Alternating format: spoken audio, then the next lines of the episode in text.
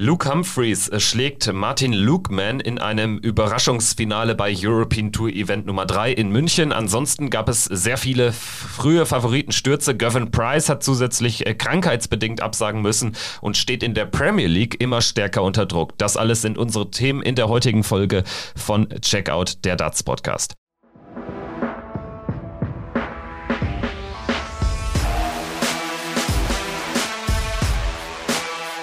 Hier ist Checkout, der Darts Podcast mit Kevin Schulte und Christian Rüdiger. Hallo, liebe Freunde des Dartsports, liebe Checkout-Hörer, danke fürs Einschalten. Hier ist Checkout, der Darts-Podcast mit Folge 253. Mein Name ist Kevin Schulte und an meiner Seite wie immer Christian Rüdiger. Hi. Hallo Kevin, ich grüße dich. Ja, Checkout gibt es auf allen bekannten Podcast-Plattformen und bei unseren Kollegen von Sport1 in der App und im Web. Und natürlich, Christian, du warst bei den Kollegen von Sport1 am Freitag mal wieder im Einsatz. Basti Schwele kurzfristig ausgefallen. Du bist eingesprungen an der Seite von Robby Marianovic, wie war es das erste Mal sozusagen als Hauptkommentator bei den Kollegen von Sport 1? Ja, das war ein äh, kurzfristiger ähm, sozusagen Einsatz, den ich da hatte, weil du schon angesprochen hast, Basti Schwele ist leider kurzfristig äh, ausgefallen, deswegen auch nochmal an dieser Stelle äh, gute Besserung an ihn. Und es war auch ein sehr schönes Gefühl. Natürlich, klar, kennt man das äh, schon aus den Fußballübertragungen, aber wenn du dann auch Darts machst, ist das nochmal was vollkommen anderes, weil du bist ja dann, hast einen Experten an deiner Seite, das kannte ich vom Fußball noch nicht, äh, in dem Fall mit Robert Marianovic. Und das ist auch ein sehr schönes und aufregendes Gefühl gewesen. Du bist derjenige, der die Sendung sozusagen eröffnet, der sie abschließt. Und äh, ja, also mir hat das auf jeden Fall mächtig Bock gemacht, dann auch auf der anderen Seite sitzen zu dürfen. Ja, wir sprechen dann gleich am besten direkt über das Event an sich, über Ostern, European Tour Event Nummer 3 in München mit vielen Überraschungen. Zuallererst wollen wir aber natürlich einen der bekanntesten Darts-Kommentatoren würdigen. Nigel Pearson ist im Alter von 52 Jahren verstorben. Wir wünschen seiner Familie, seinen Freunden viel Kraft. An dieser Stelle, Christian, für dich als Kommentator, wie hast du denn Nigel Pearson wahrgenommen? Der hatte ja eine sehr unverwechselbare, ja fast schon ikonische Art, Dartsport zu kommentieren. Also ich möchte es mal so formulieren, die zweite Hälfte oder ähm, besser gesagt ähm, ein zweiter großer Teil vom Darts-Kommentatorenteam des Mount Rushmore sozusagen ist äh, von uns gegangen, nachdem ja Sid Waddell, das ist jetzt mittlerweile auch schon ein Jahrzehnt her, da merkt man, wie die Zeit verfliegt, jetzt auch Nigel Pearson, also das war, finde ich, mit Sid Waddell eine der festen Größen im ähm, Darts-Kommentatorenbereich bei den englischen Kollegen gewesen. Der hatte auch damals den ähm, ersten neuen Data bei der WM 29 von Raymond van Barneveld mitkommentiert. Also wirklich ikonische Momente. War immer einer, der einen sehr guten Spruch auch auf Lager hatte. Also die Übertragungen mit ihm haben mir auch immer sehr gefallen, wenn ich es mit englischem Ton geguckt habe. Und auch einer, der dann Dave Clark ähm, sozusagen mit ersetzt hat oder dann auch diese Ära nach Dave Clark auch mitgeprägt hat, ganz zu Beginn. Also man muss schon wirklich sagen, als ich das gelesen habe, äh, dachte ich mir jetzt auch, das kann nicht sein. Das muss jetzt irgendwie ein Scherz sein, weil du hast es auch angesprochen, der war Anfang 50. Also, dass er jetzt auch so schnell dann von uns gegangen ist, das ist wirklich ein Riesenschock gewesen.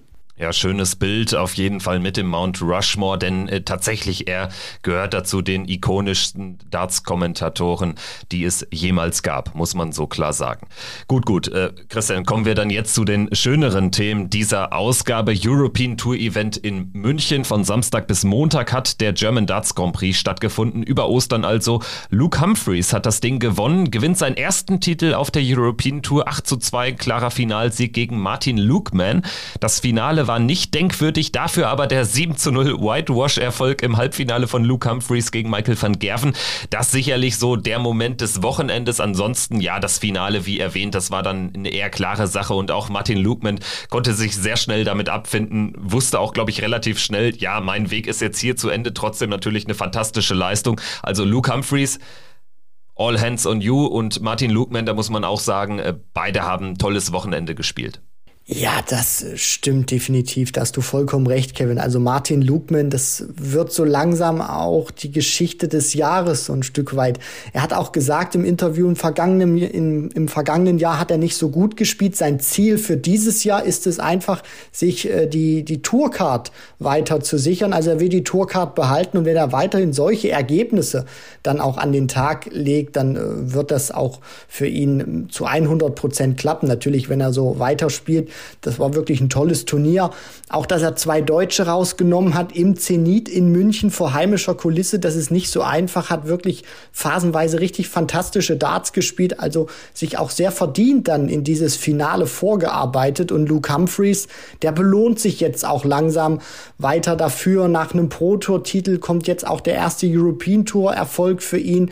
Bei einem Major-Turnier mit den UK Open hat er auch schon im Finale gestanden. Also er zeigt auch einfach immer mehr, was er für ein herausragender Spieler ist. Fängt jetzt auch wirklich an, immer größere Titel zu sammeln. Und ich habe jetzt so seit seinem Triumph ein bisschen überlegt, wie, wie kann ich das jetzt einordnen?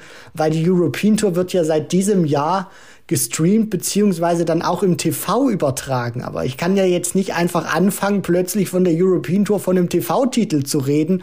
Also muss man so, so sagen, vielleicht hat er einen halben TV-Titel oder einen inoffiziellen TV-Titel jetzt sich geholt. Zumindest äh, sind die einzelnen European Tour Events schon noch ein bisschen mehr wert. Zumindest wirkt es so, ne? Weil das Ganze jetzt auch in dem Fall im TV bei Sport 1 übertragen wurde. The Zone übertragt, äh, überträgt jedes Event der European Tour erstmals in diesem Jahr. Also es hat einen ganz anderen Charakter, Charakter als das jetzt bei Laola 1 oder bei PDC TV, TV zu schauen.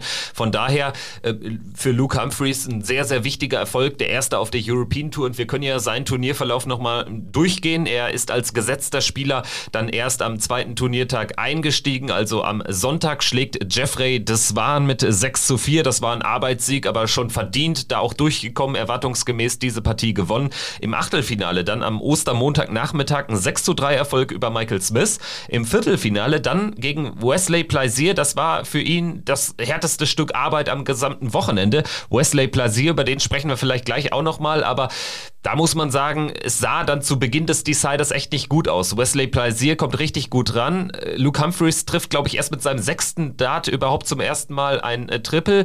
Er war drauf und dann da, da, wirklich überraschend rauszugehen, aber hat dann die, die, äh, den Kopf nochmal aus der Schlinge gezogen und ist so dann in dieses denkwürdige Halbfinale eingezogen. Ja, das war dann auch nochmal, finde ich, so ein Charaktertest gewesen für Luke Humphreys, beziehungsweise da hat er auch gezeigt, dass er sich vom mentalen Aspekt her, beziehungsweise dann auch vom spielerischen wirklich weiterentwickelt hat, als Persönlichkeit gereift ist, weil wenn man so eine Situation oder wenn er in so einer Situation drei, vier Jahre früher gewesen wäre, dann hätte er das Ding verloren. So ist er jetzt wirklich auch gereift, auch durch diese vielen Finals auf der Pro Tour, unter anderem bei guten Auftritten im TV, weiß er auch einfach jetzt, wie gut es ist. Er spürt auch einfach, dass sich dieses harte Training, was er da tagtäglich reinwirft, dass sich das lohnt und bleibt dann auch ruhig, dreht dann nicht durch, sondern vertraut dann auch einfach auf seine eigene Stärke und wird dann eben belohnt, dass er diesen Decider noch gewinnt.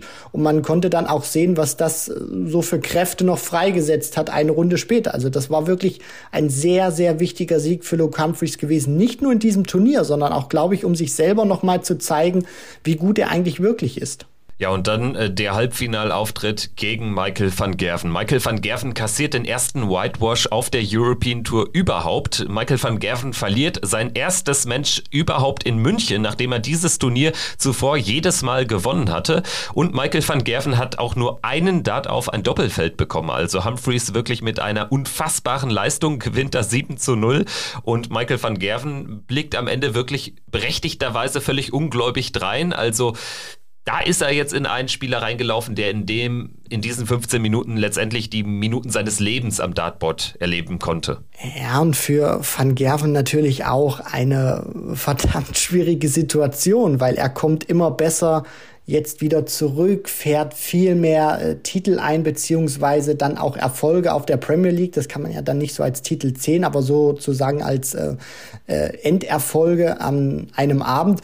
Und dann triffst du da auf einen Luke Humphreys, wo man eigentlich sagen muss, das war schon sehr verrücktes Turnier gewesen in München. Viele große Namen dann auch sehr früh ausgeschieden. Price gar nicht dann erst angetreten, krankheitsbedingt, wo man dachte, wenn man sich so die letzten vier anschaut, das muss doch jetzt eigentlich wieder auf Michael van Gerven hinauslaufen. Und dann kommt da Luke Humphreys um die Ecke und serviert ihn mal mit 7 zu 0 ab. Und weil du jetzt schon vom Whitewash gesprochen hattest, mir ist da mal eine Partie eingefallen. Das war vor ein paar Jahren gewesen. Ich weiß jetzt nicht, ob das 2017 oder 2018 war, aber ich glaube 2017, da hat ihn Peter Wright in einem Finale mal mit 6 zu 0 geschlagen.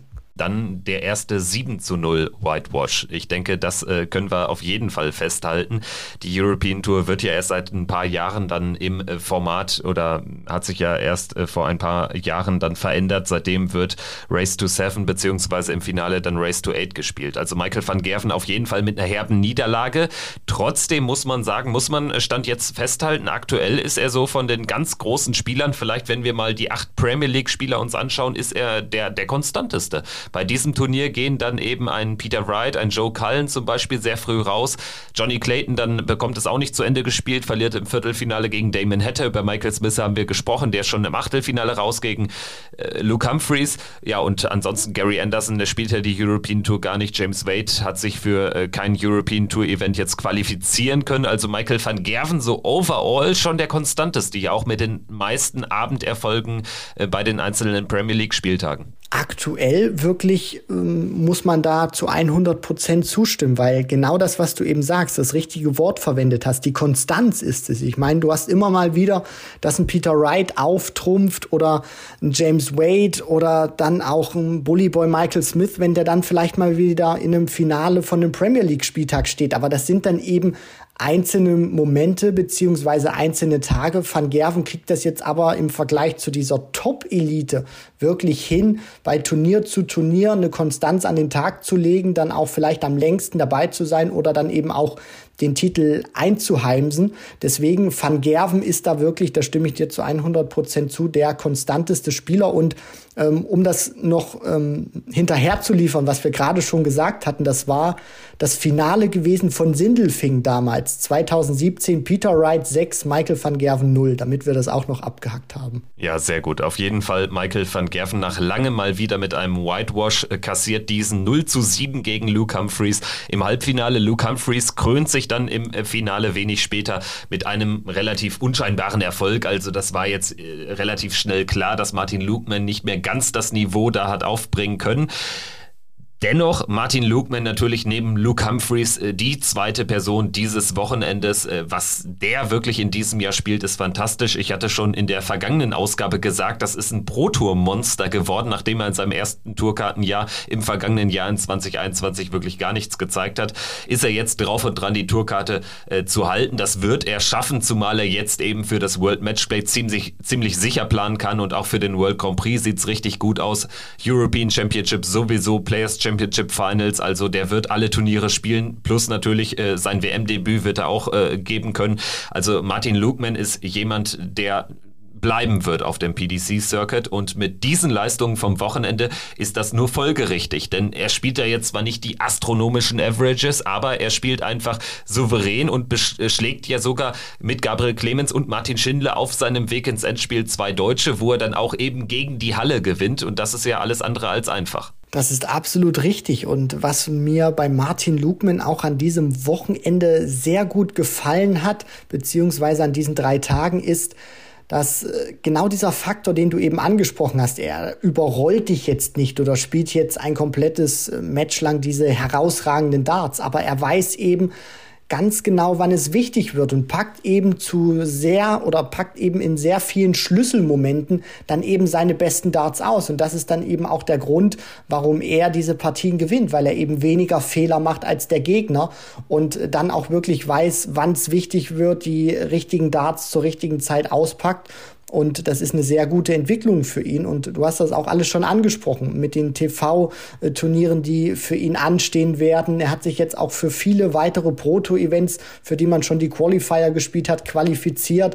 Und diese, diesen Boost wird der jetzt natürlich auch mitnehmen auf die Pro-Tour.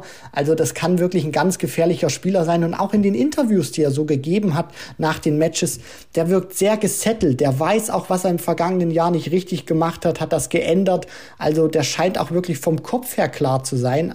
Da scheint es wirklich nur bergauf zu gehen in diesem Jahr. Martin Lukeman ist ja dann auch mit dem Publikum regelrecht warm geworden, hat dann am entscheidenden Abend, am Ostermontagabend auch immer seine Pocke gezeigt. Ich weiß nicht, ob das jetzt äh, Zukunft hat, irgendwie als Signature Move äh, beim Einlauf. Äh, könnte auch sowas sein, wo ihm dann mal äh, familiär nahegelegt wird, ha Mensch, ist jetzt vielleicht nicht das aller, aller einfallsreichste. Ich weiß nicht, wie hast du das gesehen?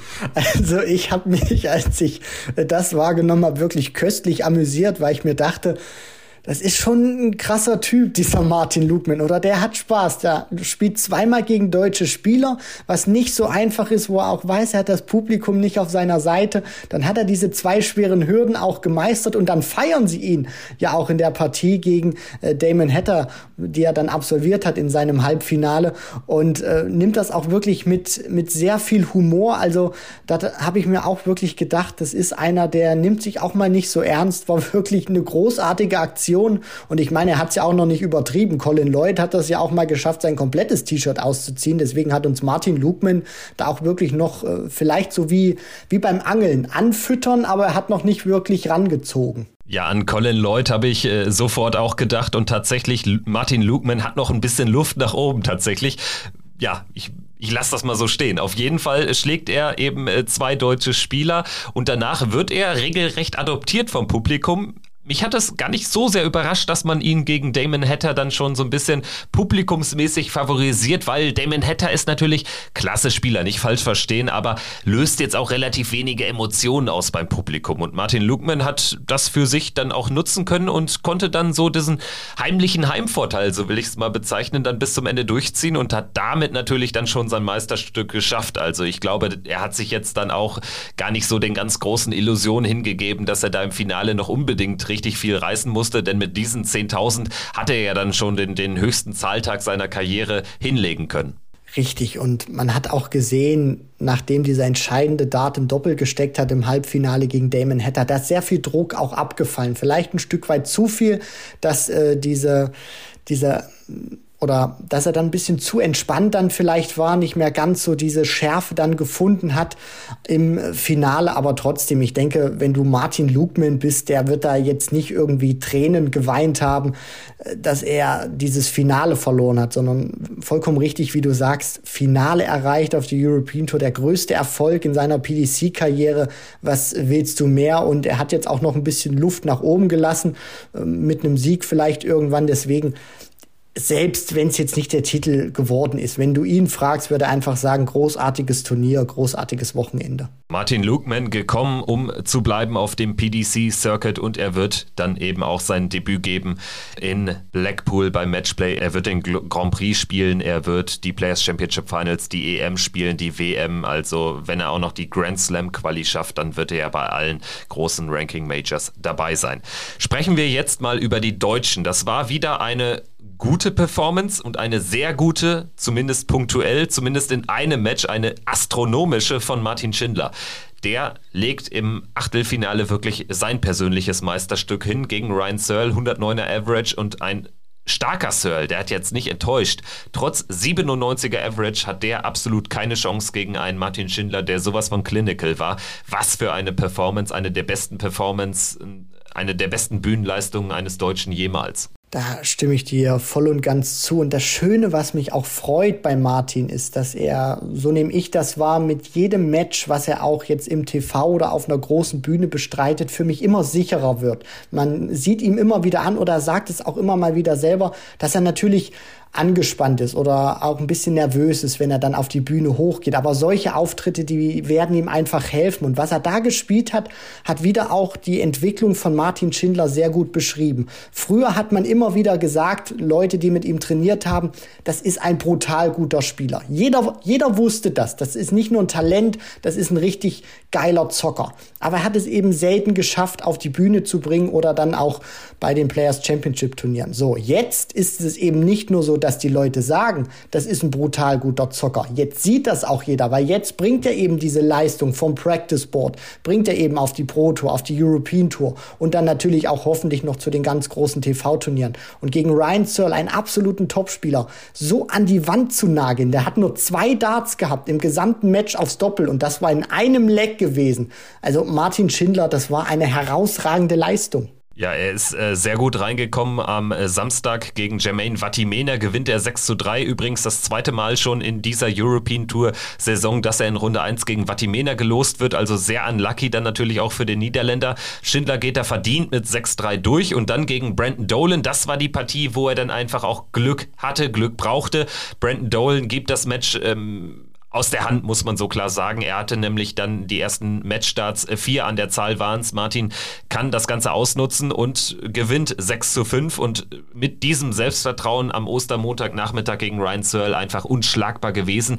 Danach musste man natürlich auch sagen, man hat sich schon so ein bisschen dabei erwischt. Ja, Martin, vielleicht geht er den ganzen Weg, ne? Eigentlich nur noch Michael van Gerven von diesen absoluten Weltklasse-Spielern in dem Moment im Turnier. Johnny Clayton natürlich auch, aber Johnny Clayton jetzt auch nicht mehr der Johnny Clayton Clayton, der vor einem Jahr zum Beispiel war. Also insofern hat man da Martin Schindler sehr viel zugetraut, zumindest noch einen Halbfinaleinzug. Also gegen Martin Lugman ist natürlich bitter, da jetzt mit 4 zu 6 zu verlieren, zumal er ja nach 2 zu 5 nochmal sehr gut rankam und ich dann zwischenzeitlich schon noch das Gefühl hatte, ha, Martin Lugman, das könnte jetzt jemand sein, der jetzt echt nochmal so ein bisschen Angst vorm Gewinnen bekommt, aber da nochmal die Props auch an Martin Lugman. Er hat dann eben kein Nervenflattern bekommen in den entscheidenden Momenten, hat dann seine Matchstarts direkt genutzt und er hat Martin nur noch mal schnuppern lassen, aber ihn nicht mehr äh, davonziehen lassen. Ja, und das ist dann auch so ein Stück weit vielleicht die Gefahr gewesen, jetzt nicht aus Sicht von Martin Schindler, sondern genau eben dieses Szenario, was du oder was, was ich mir dann auch so gedacht habe. Aus Fansicht denkst du dir dann, der schlägt mit so einer überragenden Leistung Ryan Searle, steht im Viertelfinale, Martin Lugman ist da nicht der große Name und dann neigt man eben dazu zu sagen, nach so einer Performance jetzt gegen Martin Lugman, dann sollte er doch mindestens ins Halbfinale einziehen. Und deswegen ist so eine Partie nach Ryan Searle, also diese, vom, äh, diese bombastische Leistung nach Ryan Searle, war dann eben dieses Spiel gegen Lukeman, finde ich in der Nachbetrachtung das deutlich schwierigere Spiel, weil die Fans dann eben einen Sieg oder eine Vielzahl an Fans eben erwartet haben nach so einem Feuerwerk. Und dann macht er das auch ganz gut, finde ich, Martin, im ersten Leck aber dann hat so ein bisschen, ja, die, die Triple sind ihm dann auch so ein Stück weit ausgegangen, hat er nicht mehr dieses ganz große Feuerwerk abbrennen lassen und Martin Lugman hat das in der Art und Weise, wie er das gesamte Wochenende gespielt hat, wirklich sehr souverän dann auch gemacht. Natürlich kämpft sich Martin noch mal ran, hätte gern das Halbfinale erreicht, klar, aber auch so war das ein starkes Turnier, ein starker Run und man muss dann auch wirklich so fair und so ehrlich sein. Martin Lugman war dann eben der ticken bessere Spieler gewesen in der Endabrechnung und dann auch verdient Halbfinale eingezogen. Vielleicht kann man es am Ende auch so zusammenfassen, dass Martin Schindler jetzt trotzdem punktuell immer seinem ganz großen Wurf ein Stück näher gekommen ist. Also das zeigt ja so die Saison, der Saisonverlauf bislang und es würde mich wirklich wundern, wenn Martin Schindler in diesem Jahr kein Pro-Tour-Finale mehr spielt. Zumindest wirklich das Finale erreicht, da dann vielleicht verliert, das ist ja dann auch äh, nochmal eine andere Frage, ob er den ganz großen Weg geht.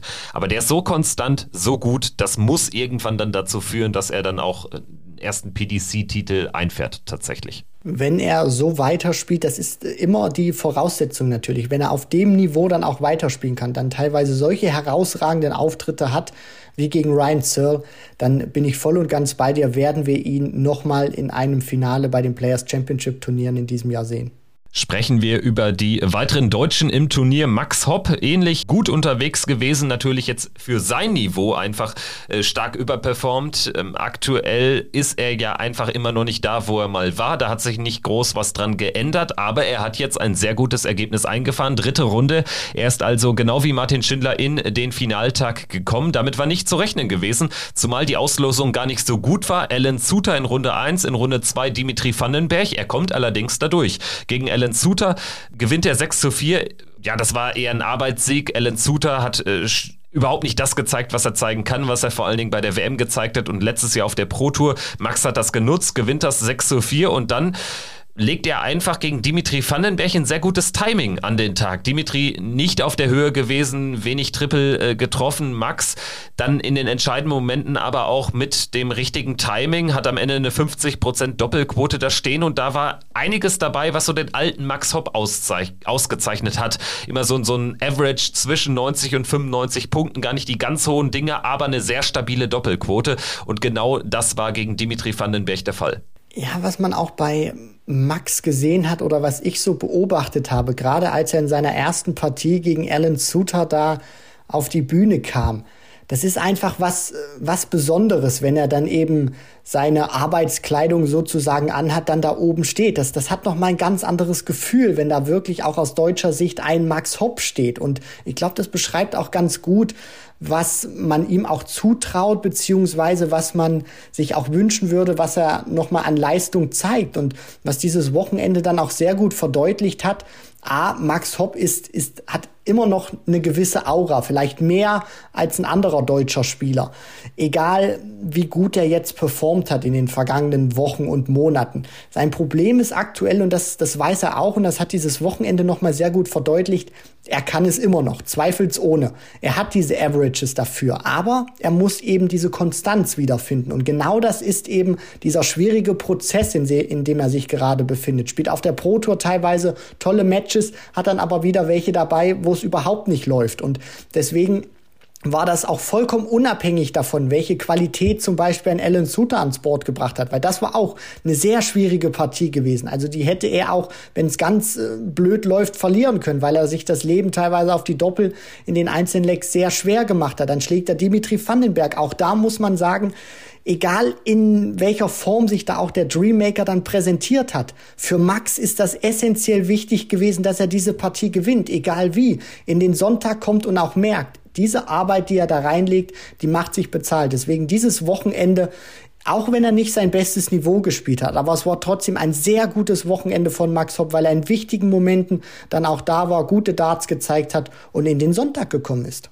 Äh, in den Montag dann natürlich. Die Niederlage gegen Johnny Clayton dann am Ostermontag im Achtelfinale sicherlich aber trotzdem erwartbar. Also das wäre des Guten auch zu viel gewesen, dass Max Hopp jetzt hier einen ganz tiefen Run hinlegt. Das hätte ja sicherlich niemand erwartet. So war es definitiv schon eine Überraschung. Geht also zumindest ergebnistechnisch in die richtige Richtung. Das wird ihm hoffentlich auch Selbstvertrauen geben. Sein Problem ist auch weiterhin nicht die Bühne. Das muss man so klar sagen. Also auf der Bühne, wenn er die Bühne erreicht hat, das war eben sehr selten der Fall durch schwache Protoleistung, dann lief es dort äh, zumindest deutlich besser als äh, hinter verschlossenen Türen. Also äh, für die sechs Turniere, äh, für die er sich äh, qualifizieren konnte ähm, auf der European Tour zuletzt, zuletzt in den äh, Fällen hat er äh, viermal äh, sich in den Finaltag, also ins Achtelfinale gespielt. Also das spricht er dann schon für ihn und zeugt von einer starken Bühnenaffinität. Sein Problem ist tatsächlich das Brot- und Buttergeschäft, also die Players Championship Turniere, wo man sich dann eben erst für die größeren Events qualifiziert. Aber nochmal, die Bühne ist nicht das Problem von Max Hopp. Er muss woanders ansetzen. So sieht's aus. Er muss praktisch dafür sorgen, dass er diese Momente, wie er sie jetzt hatte in München, dass er die häufiger wiederholen kann. Und das heißt eben genau, wie du es richtig gesagt hast, bei den Qualifiern behind closed doors zuschlagen, sich dafür qualifizieren und gute Ergebnisse auf der Pro Tour, weil dann hat er die Möglichkeit, da zu spielen, wo er selber hin möchte, auf die Bühne. Und dann werden wir sicherlich dann auch den ein oder anderen starken Auftritt von Max Hopp sehen. Sein Ziel muss definitiv die WM-Qualifikation sein. Dazu vielleicht noch eine Players Championship Finals Qualifikation, weil die würde eben bedingen, dass er behind closed doors, wie du sagst, dass er da zumindest grundsätzlich besser performt als zuletzt. Und dann kann es auch mit dem Halten der Tourkarte noch klappen, aber ja, er sollte sich da weiterhin keinen Druck machen, macht er auch, glaube ich, nicht. Sollte diese kleinen Erfolge mitnehmen, daraus Kraft schöpfen und dann eben die WM anpeilen. Ich glaube, das ist dann auch äh, für die Person, für die Wahrnehmung des Max Hopp in Darts Deutschland extrem wichtig, weil er natürlich jetzt nicht mehr Nummer eins, nicht mehr Nummer zwei, auch wahrscheinlich nicht mehr Nummer drei Spieler ist. Martin Schindler schreibt die Schlagzeilen. Gabriel Clemens ist der, der es über Konstanz weit nach vorne gebracht hat in der äh, Order of Merit. Und äh, Florian Hempel hat dann bei der letzten WM die deutsche Geschichte geschrieben. Also Max Hopp ist ja da auch in der Wahrnehmung jetzt deutlich abgerutscht. Sprechen wir mal über die anderen Deutschen, die noch in München dabei waren. Das lief nicht so erfolgreich, äh, vor allen Dingen für Gabriel Clemens, der sogar dann wegen der kurzfristigen Absage von Christoph Ratajski noch ähm, gesetzt äh, wurde, also an 16 gesetzt, aber auch wusste, er musste dann diese Partie gewinnen, um äh, Preisgeld für die Order of Merit zu bekommen, für die European äh, Championship Order of Merit und für die große Order of Merit. Ist ihm nicht gelungen. Gegen Martin Lukeman verliert er mit 6 zu 3. Dabei hat er schon in der Anfangsphase sehr viel geschenkt bekommen. Also er gewinnt seine ersten drei Legs zum 1-0, 2-1 und 3-2 in 22 in ähm, 18 und in 20 Darts, geht also mit 3 zu 2 trotz einer schwachen Leistung in Führung, trotz dass er quasi kein Triple getroffen hat, aber danach hat Martin Lukman einfach aufgedreht, hat dann ähm, Gabriel Clemens ordentlich vermöbelt in der Endphase und dementsprechend ja, lag es einfach daran, dass Gabriel sein Spiel nicht ansatzweise hochziehen konnte. Martin Lukman ist das gelungen und so verliert Gaga verdient. Ja, das wird äh, Gabriel Clemens auch, denke ich, ärgern, dass er es dann nicht geschafft hat, im Gegensatz zu Martin Lukman dann eben sein Niveau so nach oben zu bringen, um dann eben in der Schlussphase richtig konkurrenzfähig zu sein. Deswegen ist das auch in zweierlei Hinsicht sehr bitter für ihn, weil dadurch, dass Gervin Price dann auch krankheitsbedingt nicht angetreten ist und Keen Barry, sein Gegner, der der Gegner vom Iceman gewesen wäre, somit kampflos im Achtelfinale stand. Der traf ja dann auf Martin Lukman, deswegen, wenn sich Gabriel Clemens da durchgesetzt hätte, wärst du Price aus dem Weg gegangen. Natürlich Keen Barry, von dem ich sehr viel halte, aber es ist nun mal namenstechnisch eben noch nicht auf dem Niveau eines Gervin Price, wird er sich ärgern, weil da hat er dann auch eine Chance ausgelassen, richtig tief oder tiefer reinzugehen. Äh, deswegen nach guten Wochen jetzt so ein kleiner Rückschlag für Gabriel Clemens, aber so wie ich ihn jetzt auch immer wahrgenommen habe, was ich so gelesen habe auf Social Media, das wird ihn jetzt nicht umhauen. Wobei es natürlich schon ein sehr, sehr schwaches Match war. Also 77er Average, das ist natürlich dann eine Welt, auch zu seinem Gegner Martin Lukman, der 92 spielt, aber eben in der Anfangsphase auch gar nicht da war. Also eine sehr bittere Niederlage tatsächlich auch für den weiteren Turnierverlauf. Da wäre was drin gewesen für Gaga. Äh, die beiden anderen deutschen Starter kamen aus dem Host Nation Qualifier. Das waren Lukas Wenig und Dragutin Horvath, sind beide in der ersten Runde rausgegangen. Dragutin Horvath äh, gelingt aber ein großer Moment mit einem 160er Checkout. Das Problem ist, war sein einziger Leckgewinn gegen Scott Waits äh, verliert er mit 1 zu 6. Lukas Wenig verliert gegen Keen Barry 4 zu 6. Im Nachhinein wäre das also sogar schon der Einzug in den Finaltag gewesen. Bei einem Überraschungssieg gegen den jungen Iren hätte er gegen Martin Lukeman dann eben ein Drittrundenmatch bekommen, weil Gervin Price abgesagt hat ja, sicherlich keine Schande gegen Keen Barry, den UK Open Halbfinalisten zu verlieren. Trotzdem, Keen Barry hat auch nicht sein bestes Match geliefert. Lukas wird auch ein bisschen enttäuscht sein. Hat ja dann auch bei The Zone als Experte kommentiert. Ich habe da auch mal reingehört und da meinte er auch, dass er im Prinzip ja noch nicht so dieses Bühnenmatch hat. Ne? Und daran hakt's aktuell. Das ist äh, schade. Ich glaube aber auch, das ist einfach eine Frage der Zeit. Ne? Also wenn er da je mehr Performances er auf größeren Bühnen bekommt, desto mehr Sicherheit wird er auch äh, dort bekommen. Ja, das war eine sehr messerscharfe Analyse auch gewesen von Lukas Wenig und wie ich finde, trifft es die auch zu 100 Prozent. Wir wissen alle, auch wenn wir uns die Averages immer wieder ein, äh, anschauen auf der Q-School oder bei der Challenge Tour, was Lukas Wenig da auch teilweise spielt bei Dart Connect, wenn wir das dann auch immer wieder nachschauen. Da sind auch oftmals dreistellige Averages mit dabei und auf der Bühne ja, fehlt vielleicht noch so dieser, dieser eine Moment, wo er dann mal selber spürt, ja, das war eine richtig krasse Performance, wo er dann auch mal runtergeht, egal ob er gewinnt oder verliert, aber vom Gefühl auch merkt, das war eine Leistung, mit der bin ich richtig zufrieden. Und wenn er das dann auch mal findet, wenn er dann auch sozusagen weiß, wie das dann auch geht, dann wird er auch diese Sicherheit bekommen und dann wird das da auch richtig knallen und dann wird er auch seine, seine Matches dann auch ähm, gewinnen oder dann wird er dann auch so, so eine Partie wie gegen Keen Barry, wo Barry nicht sein bestes Niveau spielt, dann auch gewinnen. Deswegen bei Lukas Wenig geht das äh, da auch sehr in die richtige Richtung. Da mache ich mir überhaupt keine Sorgen. Bei Dragutin, ah, der, der tut mir immer ein bisschen leid, weil Du sprichst das schon an, 160 Punkte, wahnsinnig guter Moment, aber ja, es ist, nützt halt irgendwie nichts, weil danach lief es nicht so gegen Scott Waits, der jetzt auch nicht herausragend gespielt hat. Und die European Tour Bilanz von Dragutin ist aktuell auch nicht so gut in diesem Jahr zwei Matches gespielt, zweimal erste Runde raus gegen Whitlock, ein Whitewash kassiert und jetzt gewinnt er ein Leck. Das heißt, er hat aktuell 13 Lecks gespielt auf der European Tour und nur eins gewonnen. Das ist schon echt bitter für Brazzo. Ja, das ist äh, definitiv äh, bitter. Aus deutschsprachiger Sicht sollten wir noch Thomas Junghans erwähnen, äh, der Schweizer, der ja seit, also er kommt ja auch aus Deutschland, äh, lebt aber seit einigen Jahren in der Schweiz, tritt deshalb für die Schweiz an. Er ist in Runde 1 rausgegangen gegen Danny Baggish mit 2 zu 6. Trotz eines guten Starts hat das dann nicht halten können. Der US-Amerikaner gewinnt das Match souverän. Und ansonsten würde ich sagen, äh, wenn wir jetzt nochmal so ein bisschen das Tableau durchgehen, Raymond van Barneveld äh, vielleicht noch kurz erwähnen, gewinnt 6-0 gegen James Wilson, souverän gewonnen dann gegen Damon Hatter 6-4 verloren. Das ist irgendwie so ein bisschen die Geschichte von Raymond van Barneveld generell auf der Proto in diesem Jahr. Er kommt ja häufig durch die ersten Runden durch, aber so ein tiefer Run ist einfach schon seit Ewigkeiten im Prinzip äh, seit ähm, Anfang letzten Jahres, als er dieses äh, dritte Proto-Event war glaube ich, damals ähm, äh, gewann. Äh, so ein tiefer Run ist äh, einfach nicht drin. Ne? Also gegen Damon Hatter das 4 zu 6 ist dann irgendwie auch so ein bisschen folgerichtig in der aktuellen Situation von Raymond von Barnefeld. Exakt, Kevin. Genau das, was du eben ansprichst. Er hat, wie ich auch immer finde, oftmals auf der Proto auch sehr viele umkämpfte, sehr viele knappe Matches mit dabei, muss auch sehr viel arbeiten für seine Erfolge. Diesmal war das in Runde 1 natürlich äh, nicht der Fall gewesen mit dem 6 zu 0 über James Wilson, weil da gar keine Gegenwehr kam. Nur für Barney wird das natürlich auch wichtig sein, dass er sich irgendwann mal wieder mit einem richtig tiefen Run belohnt, weil das ist eben nicht sein Anspruch, erste Runde zu gewinnen und dann in der zweiten Runde, wenn die gesetzten Spieler auf der European Tour einsteigen, sich dann wieder zu verabschieden. Er möchte irgendwann auch wieder diese Konstanz reinbekommen, um dann natürlich auch wieder bessere Ausgangsposition zu haben. Deswegen, ja, äh, sollte er dann natürlich auch mal schauen, dass er das hinbekommt. Und ähm, ja, ich bin da einfach auch mal gespannt, wie Raymond dann auch persönlich mit so einer Situation umgeht. Ob er dann weiterhin so positiv vom Mindset ist oder ob ihn so eine Situation dann auch irgendwann mal runterzieht, dass er dann sagt, ah, jetzt gewinne ich wieder meine erste Runde, verliere dann in der zweiten, ob ihn das dann mental runterzieht. Bislang sieht es noch nicht so aus und das freut mich natürlich auch, dass er dann so positiv bleibt. Ja, ich hoffe, es reicht ihm dann auf Dauer über das Jahr hinweg, dass er vielleicht dann mutmaßlich nur bei den äh, PC Finals, äh, vielleicht bei der EM, wobei das sieht auch sehr schwierig aus, aber vor allen Dingen bei der WM dabei sein wird.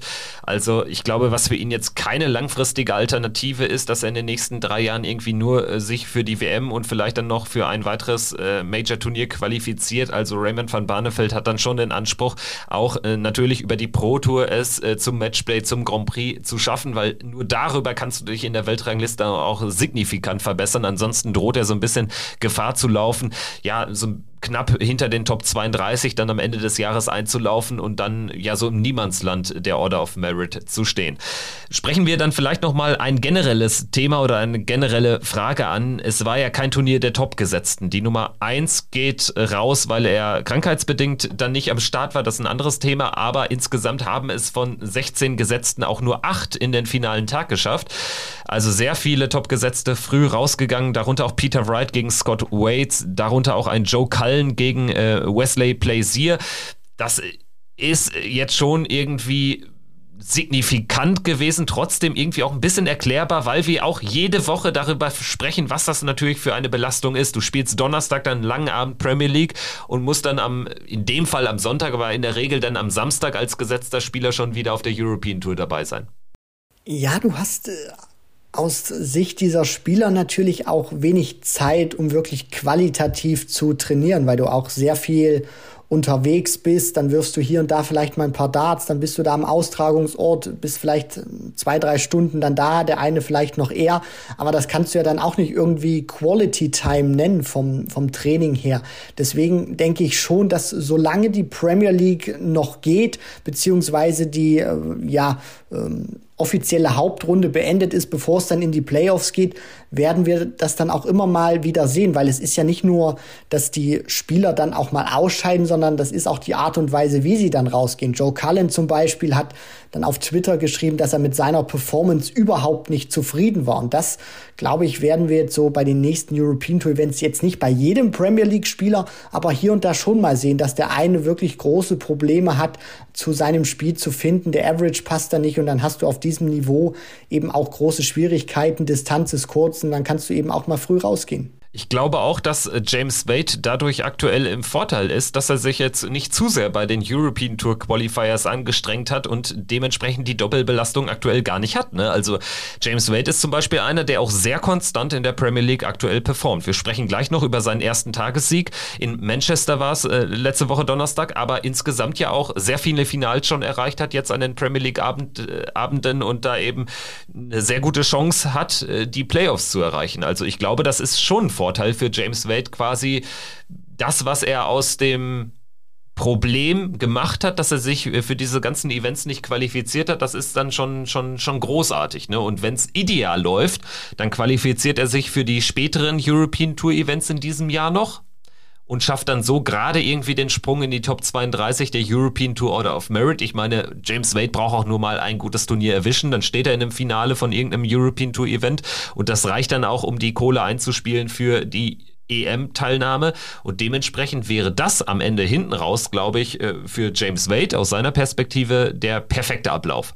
Ja, zumal man natürlich auch sagen muss, James Wade ist jetzt keiner wie Van Gerven oder Wright oder Price, der jetzt irgendwie darauf steht, nehmen wir mal das Beispiel Premier League, da irgendwie ganz oben zu stehen oder so. Ein James Wade bockt das nicht. Der guckt sich das Format an, der liest sich da auch natürlich äh, die, die Regeln durch, beziehungsweise die Qualifikationskriterien und weiß, okay, ich muss nach 16 Wochen auf Platz 4 stehen, mindestens, um in die Playoffs zu kommen. Das ist alles das, was, was einen James Wade interessiert. Und dann sagt er sich natürlich auch, das ist vollkommen egal, ob du dreimal einen Abend gewonnen hast oder vielleicht fünfmal. Damit kann sich ein Van Gerven rühmen, ist mir alles vollkommen Wumpe wenn du in den Playoffs stehst, ist alles das, was du vorher geleistet hast, nicht mehr relevant. Dann geht's eben um die ganz äh, dicken Schecks. Dann geht's eben um den großen Pokal. Und das kann eben auch ein Vorteil sein von James Wade, dass er aktuell auch ein bisschen ja mehr äh, Zeit dann auch hat, qualitativ zu trainieren, auch ein bisschen mehr Ruhe hat, weniger unterwegs ist als andere Spieler zum Beispiel. Und das macht ihn dann natürlich auch mit seiner Art und Weise, wie er spielt, sehr gefährlich, dass die Qualifier, die Tourcard Qualifier nicht so sein ganz großer Freund waren.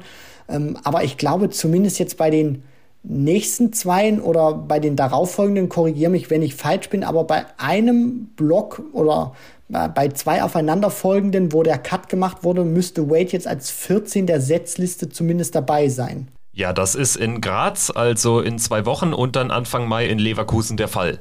Da braucht er natürlich dann die, die Auftaktsiege, wäre damit direkt im Geld, jeweils 3000 Pfund und dann stünde er, glaube ich, bei insgesamt 11.000, weil er ja auch ein Viertelfinal mitnimmt aus diesem European Tour Event Nummer 1, wo ja ähm, er sich dann auch hat durchspielen können, relativ weit im Feld. Also wenn ihm das gelingt, dann können ihm sogar alle anderen Tourcard Qualifier für den Rest des Jahres egal sein, denn wahrscheinlich werden 11.000 Pfund reichen, um äh, dann eben die Qualifikation für das wichtige Major, also die EM zu schaffen in Dortmund. Ja, und wenn er dafür dann irgendwie im Großteil seiner Premier League Konkurrenz Woche für Woche irgendwie sich verausgaben sieht und er die Füße hochlegen kann am Wochenende. Ich glaube, damit ist James Wade nicht ganz unzufrieden. Wir sprechen aber gleich noch über ihn. Äh, ein Name müssen wir noch nennen, bevor wir jetzt auch den, den Haken hinter München war, äh, machen können. Wesley Plaisier. Also sicherlich neben Luke Humphreys, Luke, äh, Martin Lukeman einer der Spieler des Wochenendes. Also das hat man äh, ihm nicht zugetraut, hat äh, zum wiederholten Male auch eine, eine, Qualifikation geschafft ohne Tourkarte über einen Associate Qualifier, aber war ja nie ein Spieler, der weit gekommen ist. Jetzt zieht er ein ins Viertelfinale wo wir ja das Match gegen Humphreys schon besprochen hatten. Also selbst da hatte er noch eine Chance, aber trotzdem alleine, dass er da drei Leute ähm, auch einer gewissen Kategorie rausnimmt. Jim Williams mit einem 104er Average schlägt er in Runde 1, dann gegen Joe Cullen gewinnt und dann auch gegen Dirk van Dijvenbode, der auch 100 plus spielt. Also Wesley Plaisir hat sich ja jetzt auch nicht einfach nur durchgemogelt. Das war ein toller Auftritt von ihm. Nein, überhaupt nicht. Da stimme ich dir vollkommen zu. Und das ist auch immer, finde ich, ein sehr entspannter Typ, zumindest an Bord. Als ich ihn da auch mal, wo ich auch mal den einen oder anderen Qualifier da mitgespielt habe, habe ich ihn da auch gesehen, ist da immer mit den holländischen oder belgischen Kollegen unterwegs. Wesley Plaisier ist da auch sehr oft am, am Schnacken, wenn er sich da einwirft, beziehungsweise da vorbereitet auf sein Match. Aber scheint dann auch den Fokus sehr gut gefunden zu haben und das bestätigt, glaube ich, auch nochmal so sein Interview, als er dann gefragt wird von Dan Dawson, da am am Samstag, so, so ist es richtig, an Tag eins und der nach dem Average gefragt wurde und da so, äh, ja, fast schüchtern irgendwie sagt, ja, so irgendwie 90 plus und er kommt dann um die Ecke 104. Also das zeigt auch wirklich schon, dass er da sehr im Tunnel war, sehr fokussiert war, auch überhaupt nicht viel wahrgenommen hat, sondern sich nur auf sein Spiel konzentriert hat und dann tolles Wochenende spielt. Also du nimmst Jim Williams raus, der in, dieses, der in diesem Jahr schon Players Championship Turnier gewinnen konnte, schlägst Joe Cullen, den aktuellen Masters Champion von Divenbode, zuletzt auch auf der Proto erfolgreich gewesen. Humphreys auch im TV schon im Finale gestanden. Äh, da, ver, da verliert er, Entschuldigung, gegen den verliert er dann knapp. Aber man muss wirklich sagen, äh, großartiges Wochenende, was er da gespielt hat. Wesley Plaisier, also einer der vielen Überraschungsmänner von München. Das soll es aber gewesen sein. Wir haben jetzt auch bewusst ein bisschen länger drüber gesprochen, weil es so viele Geschichten gab jetzt in München.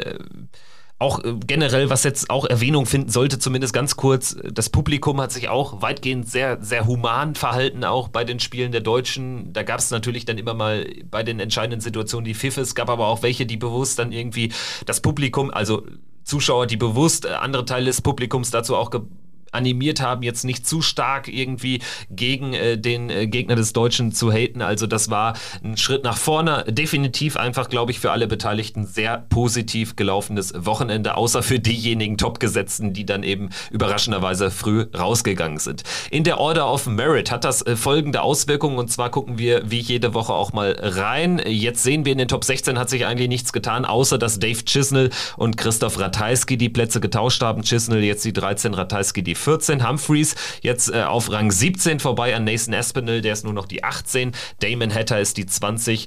Äh, erstmals in den Top 20 auch eine tolle Platzierung für ihn. Ansonsten äh, Martin Schindler drei Plätze nach vorne gegangen, jetzt in den Top 50 auf Platz 49 und Keegan Brown mit dem überraschenden Viertelfinaleinzug jetzt die 60 der Welt äh, hat vier Plätze gut gemacht. Sehr gut, dann würde ich sagen, schauen wir jetzt mal auf die Major Races, denn die bringen ja auch so spannende Konstellationen mit sich, wie zum Beispiel, dass ein Martin Lukeman eben für das Matchplay schon sehr sicher planen kann und für, äh, das, für den Grand Prix sieht es auch sehr gut aus.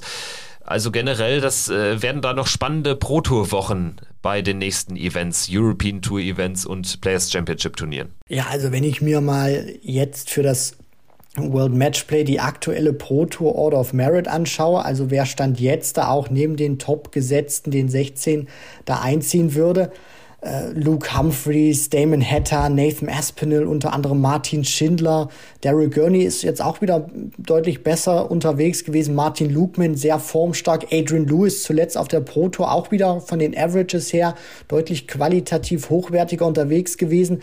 Also da könnten wir wieder, wenn das jetzt so bleibt, da wird sicherlich noch die eine oder andere Verschiebung geben. Vielleicht drückt auch noch mal einer von hinten richtige Knaller-Matches und dann könnten sich auch hier der ein oder andere Gesetzte, gerade auch was das Matchplay oder dann den Grand Prix angeht, zumal ja der Grand Prix nur die Top 8 gesetzt sind, auch wieder sehr viele große Namen frühzeitig verabschieden. Stand jetzt haben wir oder hätten wir vier Debütanten in Blackpool. Neben Martin Schindler wären auch Martin Lukeman, Madas Rasma und Keen Barry erstmals dabei. Menzo Suljovic ist aktuell auf dem Schleudersitz sozusagen, 16. in der Proto Order of Merit.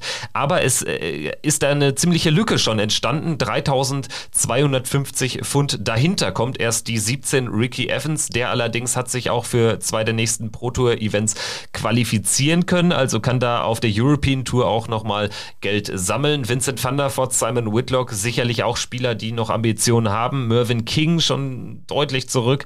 Also da äh, bräuchte es dann schon einen tieferen Run. Ich bin mal gespannt, wie sich das entwickelt. Beim World Grand Prix haben wir ja eh den Cut deutlich später im Jahr, erst Ende September. Also da fließen noch viel mehr Turniere mit rein. Aus deutscher Sicht Martin Schindler, da war sehr, sehr sicher äh, schon dabei. Und auch äh, für Gabriel Clemens äh, sieht es trotz jetzt äh, des schlechten Ergebnisses von München sehr gut aus. Hat da 8000 Pfund Luft bis äh, zu Vincent van der Voort. Das ist der erste Spieler, der nicht dabei ist in Dublin, stand jetzt. Gut, gut. Dann äh, würde ich sagen, sprechen wir jetzt äh, ja fast schon obligatorisch natürlich auch über den aktuellen Stand in der Premier League. Letzte Woche Donnerstag hat in Manchester James Wade den Abend gewonnen. Damit fehlt nur noch ein Tageserfolg von Michael Smith, damit meine These eintritt, die ich vor oder zu Saisonbeginn geäußert habe, dass jeder der acht Spieler mindestens einen Abend gewinnt. Ich bin gespannt, ob das, ob das so kommt, aber dass James Wade jetzt den Abend gewinnt, ist natürlich schon nochmal eine klare Ansage. Ne? Ja, und auch die Art und Weise, wie er das äh, gemacht hat in Manchester, hat mir sehr imponiert. Gerade auch hinten raus im Finale war das jetzt äh, seine beste Leistung, die er an dem gesamten Abend gebracht hat. Hat das in der Vergangenheit schon gesehen bei James Wade, wo er dann das Finale erreicht hat, hat die Qualität dann nicht mehr ganz so gestimmt. Aber diesmal war er wirklich vollkommen äh, auf Schiene gewesen und sich sehr verdient und auch zu Recht diesen Abend gesichert. James Wade damit auch weiter auf Playoff-Kurs, zumal einer der großen Konkurrenten weiterhin nicht das abliefern kann, was er auch von sich selbst erwartet. Gervin Price, wir müssen unbedingt in dieser Folge auch über ihn sprechen, denn er hat auch für einige Schlagzeilen gesorgt, in München dann eben nicht mitgespielt. Es soll wohl eine Mandelentzündung gewesen sein. Man munkelt auch, es hat irgendwas mit seinem Training für, für äh, den Boxkampf, für diesen ominösen Boxkampf zu tun. Dass er das schon so proaktiv anspricht, nein, es hat damit nichts zu tun, dass lässt ja auch ein bisschen zumindest Raum für Spekulation, sagen wir es so. Auf jeden Fall habe ich den Eindruck, dass Gervin Price aktuell schon in einer kleinen Krise ist. Also er ist einfach nicht so gut ins Jahr reingekommen. Sicherlich dann auch mit dem einen oder anderen Erfolg. Sehr gutes Turniere hat er dabei gehabt, klar. Aber gerade so die Premier League Bilanz, die spricht dann schon Bände. Also er braucht da langsam echt einen Tagessieg, um dann äh, die Playoffs äh, noch klar zu machen.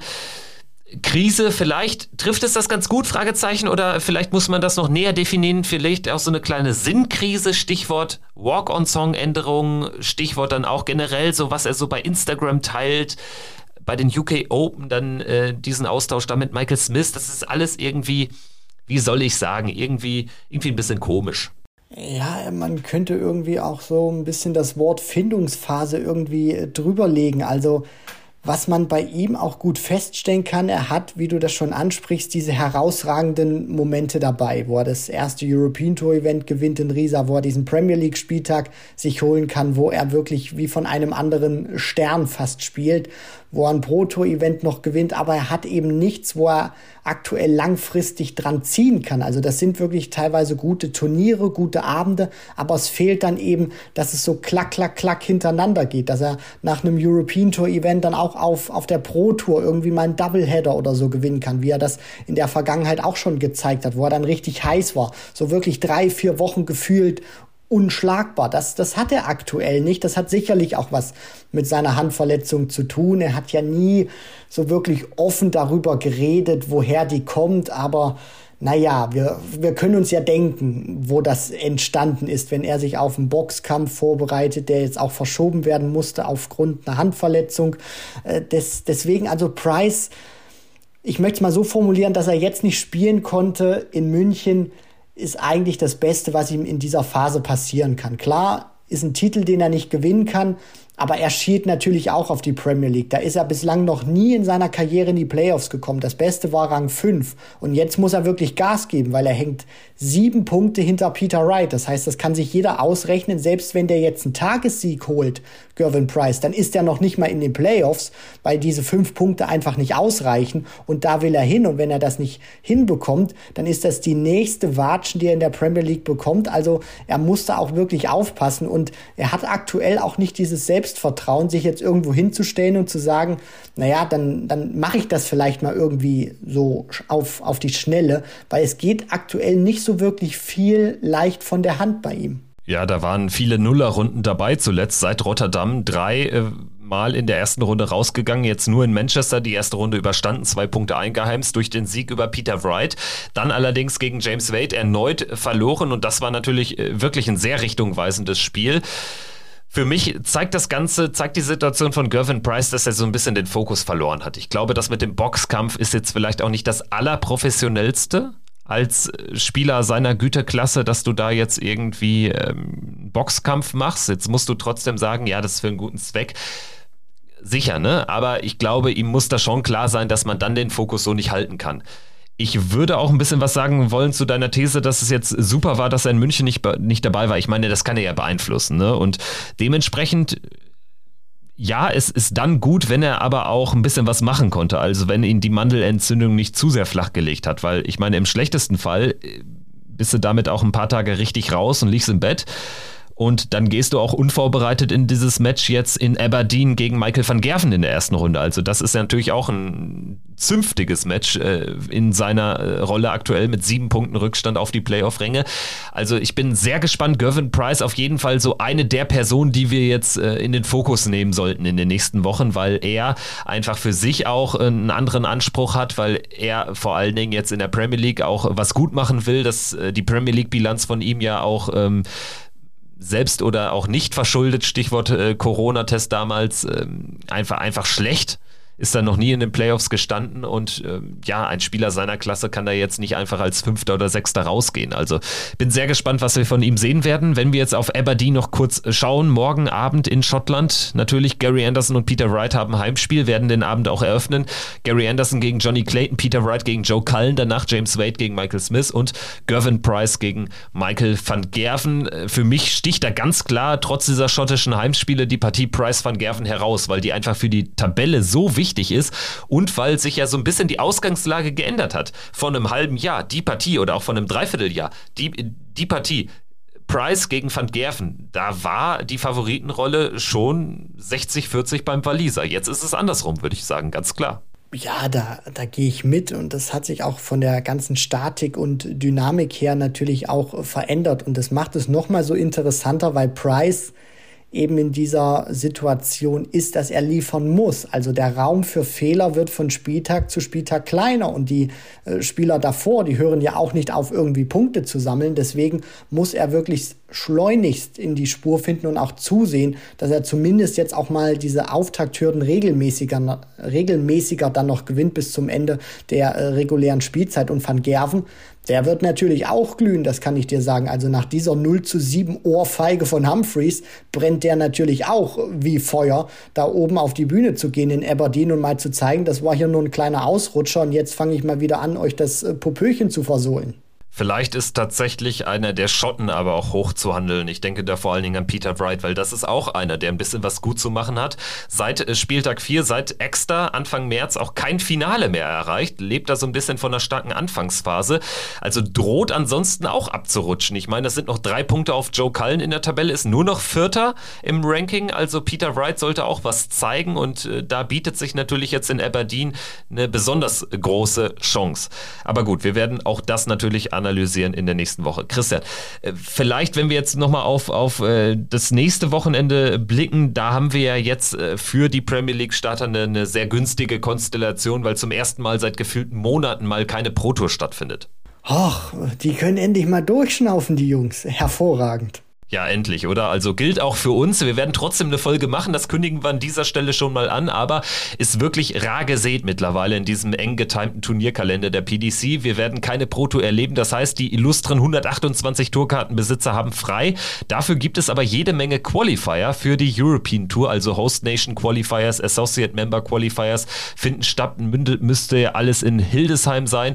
Auf jeden Fall wird es ein äh, volles Darts-Wochenende und wir werden natürlich nächste Woche dann den Fokus mal darauf legen, aber natürlich auch über den Stand, über den dann aktuellen Stand in der Premier League sprechen. Richtig, da können wir mal alles wirklich haargenau sezieren und unter die Lupe nehmen, weil wir eben auch mal ausnahmsweise ein bisschen mehr Freiraum haben, weil die Pro Tour oder die European Tour jetzt nicht noch äh, ein Wochenende in Anspruch nimmt. Genau, es sieht auch ganz gut aus, dass wir einen Gast haben. Dazu werden wir euch aber dann auch äh, noch informieren. Äh, abonniert einfach unseren Instagram-Kanal. Auf Twitter sind wir natürlich auch regelmäßig aktiv mit Ergebnissen, mit äh, Major Races etc., mit ein paar Tabellen etc. pp.